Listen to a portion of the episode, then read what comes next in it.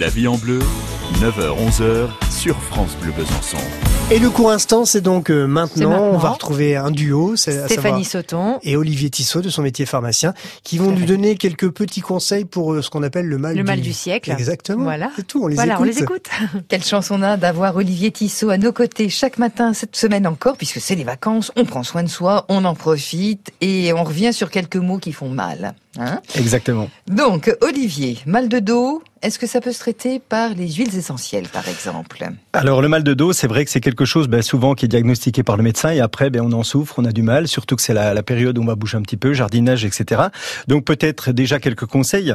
Éventuellement, ben, attention au surpoids. C'est vrai que lorsque l'on a un peu de surpoids, automatiquement on tend sur la ceinture abdominale et on peut avoir un peu plus mal au dos.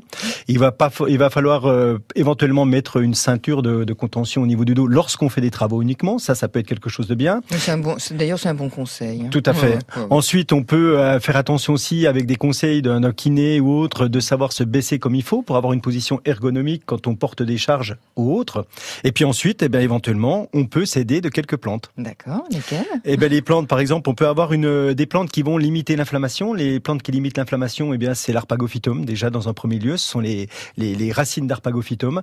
Alors, on prend des gélules. Alors, c'est un petit peu technique, mais on prend des gélules d'arpagophytum, d'extrait sec d'arpagophytum, dosées généralement à 300 mg. Ça, c'est vraiment ce qu'il faut On en prend deux ou trois par jour. On a un très bel anti-inflammatoire. Super, super conseil. Après Ensuite, eh bien, éventuellement, on peut prendre des plantes qui vont être plutôt reminéralisantes, parce que c'est vrai qu'automatiquement, lorsqu'on a des douleurs, on peut avoir des petits problèmes euh, de cartilage ou autre. Donc, euh, plante reminéralisante, eh bien, la prêle, qui est une plante de nos, de, de nos contrées, qui est intéressante, et une autre plante de nos contrées, l'ortie. On associe les deux, on peut faire une poudre de prêle mélangée avec l'ortie, et puis ça, c'est quelque chose qu'on va pouvoir prendre dans une compote ou autre le matin, c'est intéressant, à raison de une à deux cuillères à café de ce mélange de poudre le matin. Super, savoir se prémunir, c'est très très important effectivement. Puis là, c'est encore une fois agir sur la globalité. hein, Exactement. problème, hein, ça c'est top. Et les ensuite, huiles essentielles. Tout à fait, on hein, peut faire voilà. les huiles essentielles. Alors Bien on peut sûr. faire un mélange d'huile essentielle. Alors on prend une huile de base, c'est l'huile végétale d'arnica parce qu'elle est euh, décontractante, donc c'est quelque chose qui est intéressant.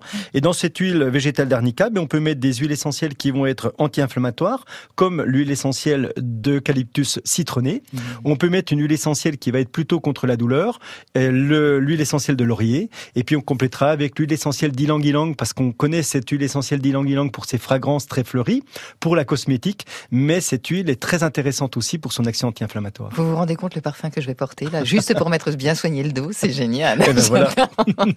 à très vite, Olivier. Merci. Et très vite, c'est Merci. demain matin, 9h40, Demain matin, donc le 9h40, rendez-vous oui. bien-être sur France Bleu Besançon. Et on parlera euh, de stress justement, comment euh, se soigner naturellement, le plus naturellement possible.